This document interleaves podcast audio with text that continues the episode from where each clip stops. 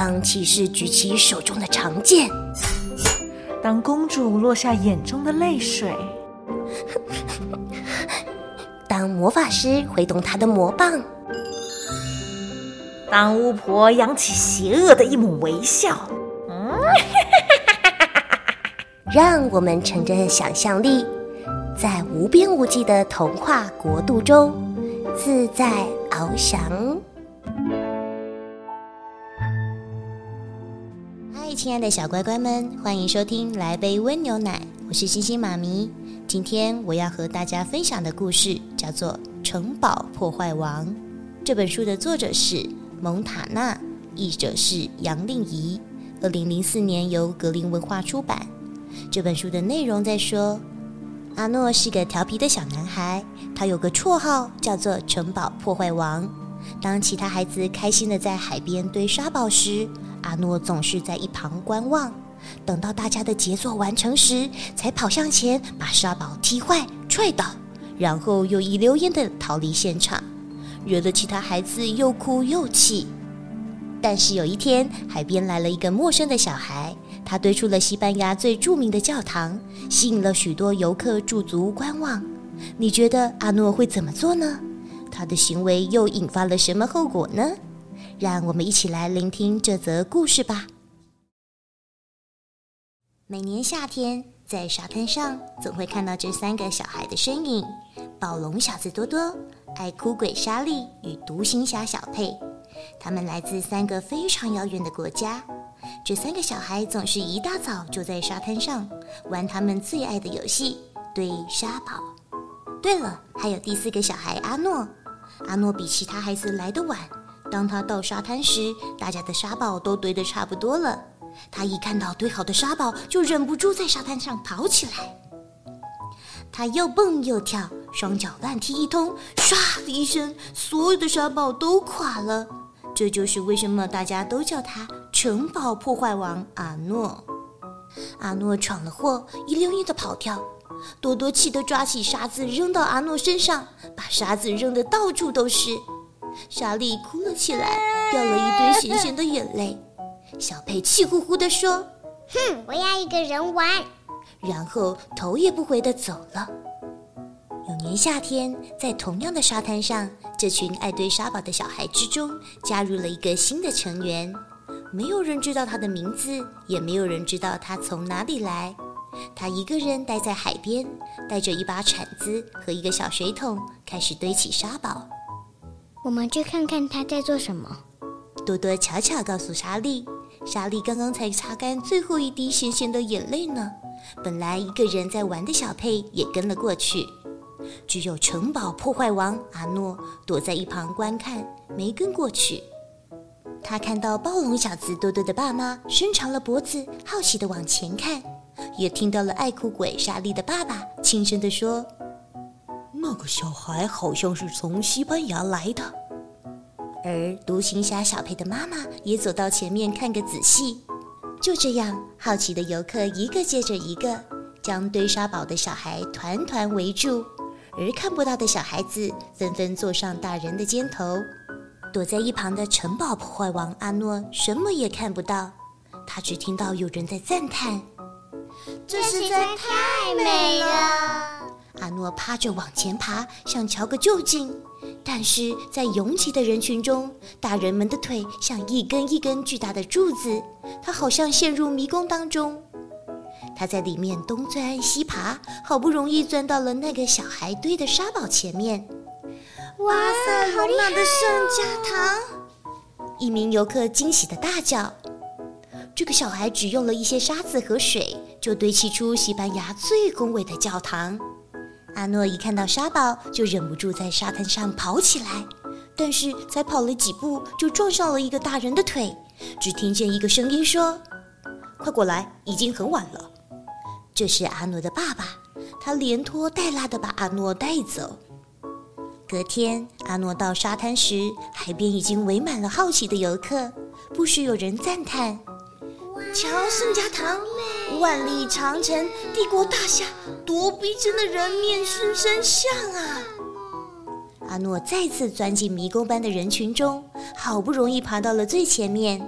他看到暴龙小子多多、爱哭鬼莎莉与独行侠小佩用沙子堆出了他们国家最有名的建筑。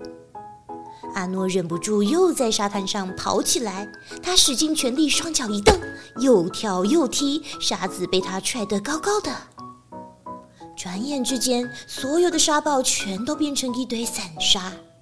他得意地往四周一看，这一回多多没有抓沙子扔他，莎莉没有掉下咸咸的眼泪，小佩也没有气呼呼地嚷着要一个人玩。所有的小孩都睁大眼睛瞪着他，所有的大人也睁大眼睛瞪着他。阿诺拔腿就跑，想逃得远远的，但是才跑了几步，就撞上一个大人的腿。他听见一个声音说：“快过来，已经很晚了。”阿诺的爸爸把他抱起来，然后问他：“你为什么老是破坏别人的沙堡，然后就一溜烟的跑走？”你怎么不会有点耐心，自己堆个沙堡呢？城堡破坏王阿诺默默地听着，然后爸爸把他扛在肩膀上离开沙滩。